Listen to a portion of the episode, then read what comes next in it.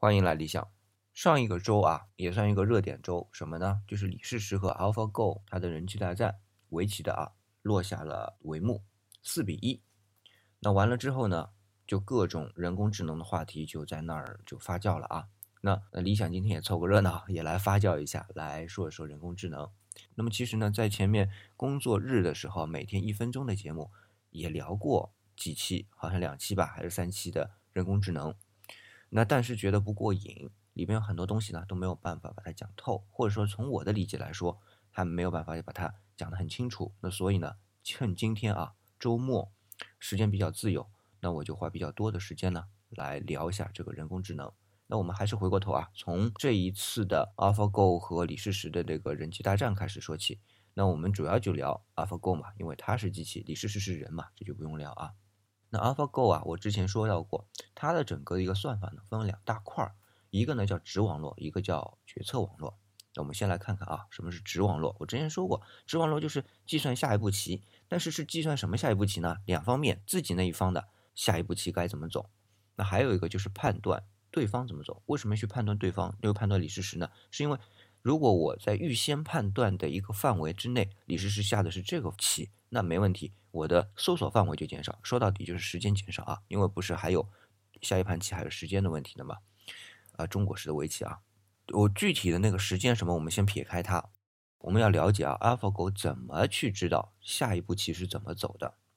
那说这个之前呢，我先讲一下啊，以前我们在这一场人机大战之前最著名的一场就是深蓝，就是 IBM 的深蓝和帕斯卡罗夫的那一场国际象棋的比赛。那最后当然也是深蓝赢了啦，但是那个和 AlphaGo 呢去找下一步棋是不一样的。那深蓝的时候，当时的思路是叫做穷举法，就是你下一步棋按照国际象棋的比赛规则，我把接下来所有的棋都是可以计算出来的，虽然变化也很大，但是可以计算出来之后，我选一个最好的，然后来帮你下，这是这样的一种思路。当然，实战当中，深蓝并没有说把所有的都计算出来，因为时间不够，他只计算十二步，但已经足够了，跟帕斯卡洛夫比啊，都已经把它比下去了。那么围棋就不一样，围棋是什么呢？围棋它的变化量极其庞大，所以为什么说我们中国人下的这个围棋，以人的智慧它是能 handle 这个棋局，但是它不是从计算量上面去 handle，这种 feeling 一种感觉就棋棋感了。为什么我们经常看那个围棋的时候讲的是？这个味道不对，为什么？他因为说不出一个具体的计算，这个我们中国文化有关系。但是整体大局，他觉得是方向是对的，这叫味道比较好。那么为什么啊？后来我们统计，从数学上统计，围棋上面的棋子的变化，一共它的总量是超过现在我们已知的世界上整个宇宙中啊原子的量的总和。那你想有多大？所以。如果说我们还是用穷举法来计算围棋，那基本上就不可能完成了。那所以呢，我们就换了一个方法，就是我们 AlphaGo 这边换了一个方法是什么呢？叫蒙特卡罗数搜索这样的一个方法。它是个什么概念呢？就是我随机，因为这数很大嘛，我随机取一个数，然后我放到我这个棋局当中来。那换句话就是随机下一步棋放到我的棋局当中来，我下一个再随机取一个比这个好，那我把前面那个抛弃。留这一个，如果没有前面那个好，我这一个抛弃，我再随机再抽一个，就这样循环往复来做。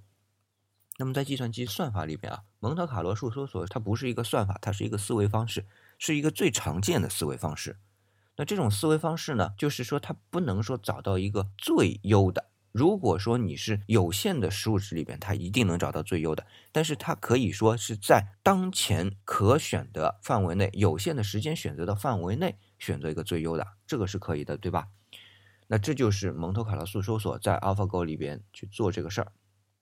那么当然了，在跟那个我们的李世石去下棋之前，他已经下过了无数盘棋啊，而且他还和很多职业棋手下过棋，还有他自己的分身都下过棋。那么在这个过程当中，他就用蒙特卡洛数搜索的那个方法，积累了很多比较优秀的或者较优的下法，把它存储下来。这个其实啊，它就是一个学习能力。啊，大家可能会觉得啊，懂得计算机一点的人就觉得这个数据量会非常大，对吧？我的感觉啊，它应该是用到了云的这样概念。当然，后面我们待会儿再讲其他的一些算法，其实也会跟云相结合啊，所以它一定会接入网络的，这个后面再说。那么仅仅是说我当前去随机取一个值再去判断它好不好，有一个问题，我随机取一个值就下一步棋之后，我怎么去判断全局呢？没办法判断，因为它计算量也是很大。刚才说过了嘛，下一步棋就很大，它只能在局部来计算，所以它就引入了一个概念叫缩减算法，就把这个棋盘呢缩减到一个一个比较小的区域。但是它记住啊，它不是固定的缩减，是基于这一步棋它周围的一些变化。那么有人就会问了，本来蒙特卡洛数说对于围棋来说，我要找到一个最好的或者相对比较好的，就已经很花时间了。计算机语言里面叫做时间复杂度啊，已经很花时间了。那我怎么才能在前面再去加一个算法呢？其实这就要看一个算法的平衡的问题了。因为你每一步计算整个棋局，你一定会花大量的时间。那么如果说我们说缩减算法，它把这个棋局 focus on 就是聚焦在某一个局部的话，这个算法如果所耗的时间要比你总体来判断整个棋局的时间要小。那它就会选择缩减算法，但实际上我们都知道，那可是几何级的缩减，对吧？所以它肯定是先嵌入一个缩减算法来做，缩减算法减完之后，然后再来对于这个局部再进行蒙特卡罗数搜索。那么这样的呢，它就来学习也好，或者来下棋也好，就是这样的一个步骤。那么这就是我们说的直网络啊。那么我们再来看决策网络，一般人家都是觉得啊下棋才最重要嘛。但是围棋里边有一个更大的点，就是你怎么认输，跟象棋不一样。象棋你最后你认输，你看得到啊。但是围棋你，因为围棋有几种投子，最后收官，最后结束，大家已经无子可下了，整盘都已经摆满了，大家数棋子，这是一种。另外一种就是中盘，你就盘的当中啊，你觉得已经没什么好可下，再下一定输，这可以投子认输的。这就是对于棋局的判断。所以，这个对于棋局的总体的判断，其实是一个很重要的一个点，就是来支持你下一步怎么做。因为我们知道啊，下围棋是这样的，选择因为无穷多嘛。当你在局部可能有优势的时候，你未必会考虑全局；当全局有优势的时候，局部你未必就一定是赢，对吧？有时候还要取舍。所以，围棋它的难度就在这里。那么，如果说当棋局比较宽松的时候，我们可以多做一些局部以外的一些布局；当棋局比较紧凑的时候、紧张的时候，我们在一些细节的地方一定要把它一直一直的抠出来，对吧？那么这个决策网络就是做这个事情的。那么决策网络又是怎么做的啊？因为以前我们觉得，其实下围棋最难是通局的一个决策，而不是说在下一步。当然下一步也很难啊。现在我们是做出来了，当然后面还说到它神经网络的问题，但是。总体来说，它这个棋局的计算是这样的：就是当你下完一步棋之后，那剩下不是空白的地方吗？那我们现在我了解到，我看到的资料就是 AlphaGo 是事先是存储了大量的棋谱，那么下完之后，它把最优的一个棋谱的布局就放上去扣，那么这么多布局去一步步扣，扣完之后，它会得出一个我的赢面有多大，有多少局是可赢，有多少局是会输，那么它这个来判断。那我上次看到，因为不是第四局的时候是李世石赢了一场嘛，最后他是投子认输的，他不是最后到收官和数棋局的。那么他就是判断，我看到一个报道，就是说 AlphaGo 的团队是把它调整到它的赢面低于百分之二十就投子认输。那么这局就是这样输的啊。那么这种决策网络的运用，我就会觉得，其实对于人工智能才是真正的一个智能。接下来就讲第四局。就是李世石赢了那一局的时候，我们看到啊，中间的那个所谓的神之一手，李世石下完这一手之后，因为这一手之前很少出现在棋局里边的这种变化，就使得 AlphaGo 开始我打引号的凌乱啊，就是他开始找不到最优解了，他不能从他的经验里面找最优解了，这个经验是学习的过程啊啊，那么他找不到这个经验里面最优解，他要当场做最优解。怎么办呢？我们就看到了这个表现，我们就很清楚能看到，就是他开始随机的取子。所以为什么我们说后来会看到他下了很多臭棋，对吧？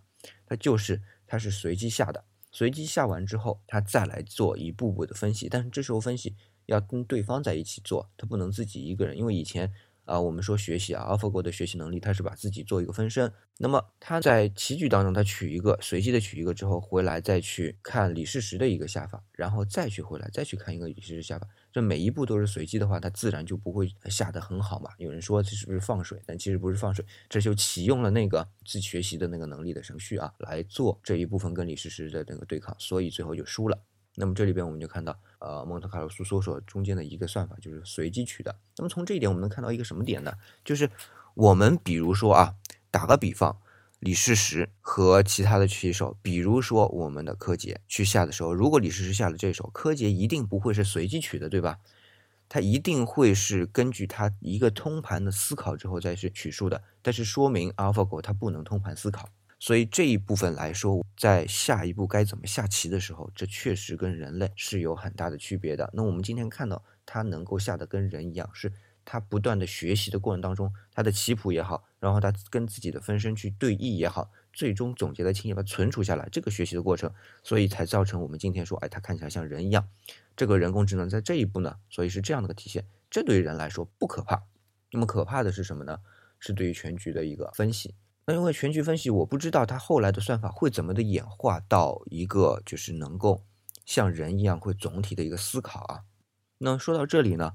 我就想说起另外一个，就是他们这两个算法，一个指网络，一个是决策网络，这两块大的那个功能啊，都基于一个叫神经网络的算法。那神经网络算法呢，其实我是了解一点，但不是很熟悉，所以我去看了很多的一些资料之后呢，嗯，它还是从生物这个角度，就是人脑这个角度来衍生它的一个思维的，也就是说，它的一个算法基本上在单机上的效率是很低，但是它是通过。多机交互式的这样一种沟通呢，来使得它能够发展出所谓的快速的复杂的计算。那这个跟我们的人脑是很像的。如果大家有兴趣呢，可以去看一篇文章，网上啊比较容易搜索到，是我见过的最脑残也是最好懂的人工神经网络算法教程啊。这一篇这一篇其实说老实话，对于我读计算机的人来说去看还是有点难的。我也是啃了一会儿的。呃，差不多有半天的时间，呃，大概了解了一下。那么，所以如果大家去看呢，可以大致的去翻一下，有个概念就行了。否则的话，因为我们不是做这方面研究呢，没有必要去花太多的时间在这上面做个了解。但是这里就给我们一个启示，就是说，呃，在单个单元，就我们说单机的时候，它的能力，它的计算能力比我们单个脑细胞是强的，对吧？但是它的跟我们整个大脑来比没有办法比的。但是如果一旦它接入网络，然后通过某种算法来支配整个网络，就是神经网络算法的时候，它就可能会产生什么智慧？因为我们单个人的脑细胞，它也是无所谓智慧的，它只是一个震荡频率嘛，对吧？那么当它那么多的那个脑细胞在震荡，然后相互之间又有各种神经元素的这个勾连啊，电信号的那种通讯之后，就产生了智慧。所以讲到这里啊。理想就会说一下，就不断的在重复的这么一个概念，就是在当下我们看人工智能，这些都还是我们能理解的范畴，因为它的单个的这个运算都是在我们控制之内的，而且它总的一个运算的一个框架也是在我们控制之内的，所以人工智能在当下我们的理解，它是我们的人脑，是我们人的这个记忆也好、计算也好的功能的一个衍生。这个功能呢，罗胖就是逻辑思维的那个罗振宇啊，他在有一期讲人工智能的时候讲到过，就类似于我们人。拿着一把剪刀去剪东西，这个剪刀作为一个工具的那个思路是一样的。但是，一旦引入了神经网络，我不知道以后的演化会怎么样，会不会到最后它会形成一种学习？如果它形成了一种学习的能力，就真正的学习能力，也不是我们现在我刚才说这种学习能力，对于通盘有的这种思考的能力，那我们人类可能就完成了一次使命了。呃，之前我说到过啊。我们现在的这个人工智能也好，它是没有办法去理解，比如说统一场论的、相对论的，对吧？它也没有办法创造新的一些理论的。但如果哪一天它通过这些算法的组合，算法本身啊，我们现在有一个概念，就是计算本身单机的这个，它是不可能产生智慧的。但是通过网络的连接。是不是就会产生一个智慧呢？如果这种智慧能够去理解我们比较深的全局观的，比如说像我们刚才说的统一场论啊、呃相对论啊，或者量子力学啊，或者这些东西，它理解并且能够创造的话，那人就没戏可玩了。啊，这就是我的一个观点。那么，但是有一点，就目前来说，单机我说过了，它是没有办法有智能的。那么多机的状态，就相互勾连的状态下，它产生那个智能。它是整体这些电脑的或者单机的终端的一个智能，而不是像我们人一个一个的智能。所以怎么说呢？我不知道以后会不会出现有这么局部的两到三个或者有限个的在网络上的智能，而像我们这样人的智能单个单个的，我估计暂时我能想象的是没有办法产生。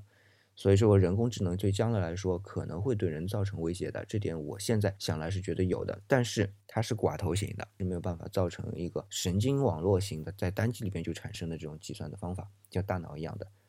那所以今天呢，我的节目差不多就到这里，聊这一些就关于人工智能的话题。但呃，以后再有机会呢，再跟大家聊，因为我是学计算机的，所以在这一块，特别是对 AlphaGo 的这个计算。